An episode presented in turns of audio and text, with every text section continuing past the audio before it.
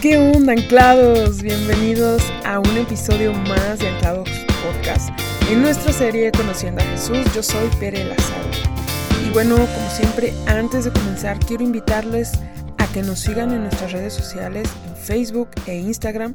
Nos pueden encontrar como jóvenes anclados. ¿Sí? Bueno, para iniciar, chicos, en este episodio quiero preguntarles, ¿cómo es que tú te preparas para un examen si deseas aprobarlo? ¿Cómo te preparas para un día largo de trabajo si quieres tener buenos resultados? ¿O cómo es que tú te preparas para la cita con tus amigos que tanto esperabas? Tomas tus precauciones, ¿cierto? Eh, por ejemplo, no sé, tiempo para arreglarte, tal vez hasta algún accesorio extra compras, no sé, algo, ¿no? Para tu outfit. O material especial, el lunch para el trabajo, tu, playlist, tu playlist para, para estudiar, ¿no? Para estar concentrado. Y incluso de hecho hay quienes hasta revisan cómo estará el clima al día siguiente para ver cuál será el outfit adecuado. O si hay que llevar uno paraguas, etcétera.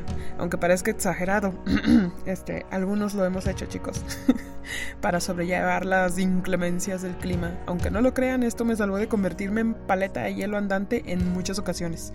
Y bueno, en el pasaje del día de hoy nos habla también sobre algo de preparación. Pero, ¿qué clase de preparación? ¿Para qué? Pues bueno, hablando de preparaciones, preparen todo su Biblia y acompáñenme a leer Lucas 22, 35 al 38. Vayan siguiéndome conforme lo leemos, ¿va? Yo estaré usando la nueva versión internacional. Comencemos leyendo el versículo 35. Dice, Luego Jesús dijo a todos, Cuando los envié a ustedes sin monedero, ni bolsa, ni sandalias, ¿acaso les faltó algo? Nada, respondieron. Aquí Jesús les recuerda a los discípulos lo que se menciona en la Biblia en Lucas 9, como cuando Jesús les envió aquella vez les dijo que fueran sin nada, y les pregunta si les faltó algo, ¿y cuál fue su respuesta? Nada, nada les faltó. Nada, pues Dios proveyó todo, pero hay algo que cambia en el versículo 36 y les dice, a ver, acompáñenme a leerlo. Ahora, en cambio, el que tenga un monedero, que lo lleve Asimismo, el que tenga una bolsa y el que nada tenga que venda su manto y compre una espada. Notemos esta frase, ahora en cambio. Aquí Jesús está advirtiendo de algo que va a cambiar.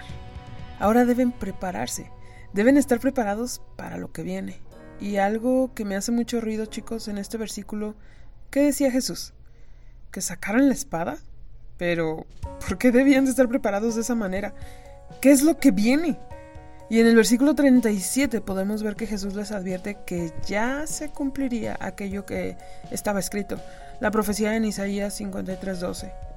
Jesús sería crucificado. ¿Y qué sucedería después? Bueno, pues ahora ellos serían perseguidos.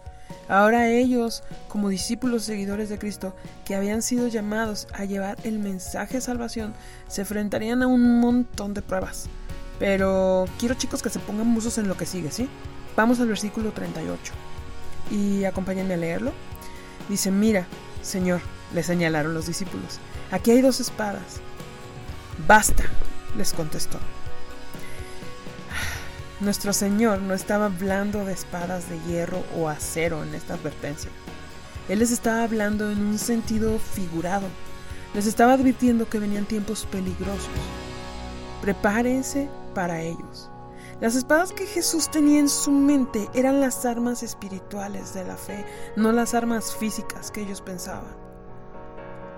Aquello a lo que se tendrían que enfrentar los discípulos las batallas que deberían de enfrentar no eran batallas que se pudieran luchar con armas físicas o con mucho filo.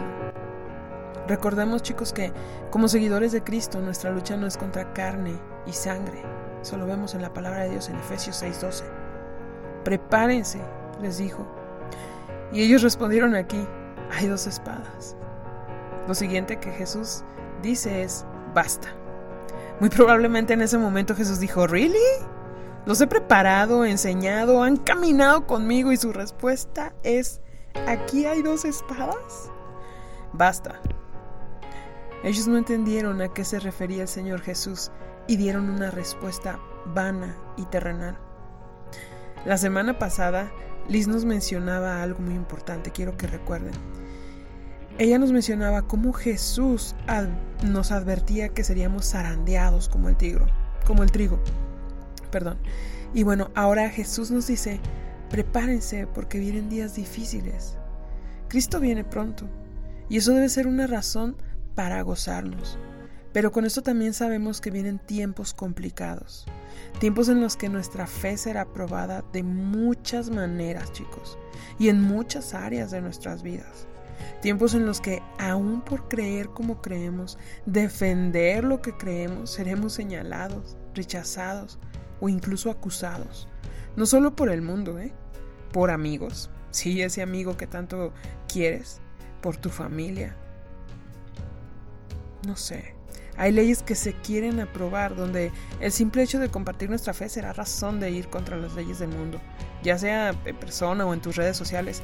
El solo hecho de no aceptar una ideología que es diferente, en el que compartir la palabra de vida a otros será razón para ser señalados o hasta demandados y encarcelados. Es momento de reflexionar y hacernos esta pregunta seriamente. ¿Estamos preparados para esos tiempos? Así, neta. Si algo así me sucede, ¿estoy preparado o preparada para defender mi fe? ¿Para soportar este tipo de pruebas? ¿Estos cambios que vienen? Si te preparas para ir al trabajo, para una cita especial, para ir de campamento con tus amigos, ¿cuánto más para recibir a nuestro Señor Jesucristo? ¿Cuánto más para ir y compartir ese mensaje que te libertó, que te dio una identidad, que te dio el regalo más hermoso que has recibido por gracia?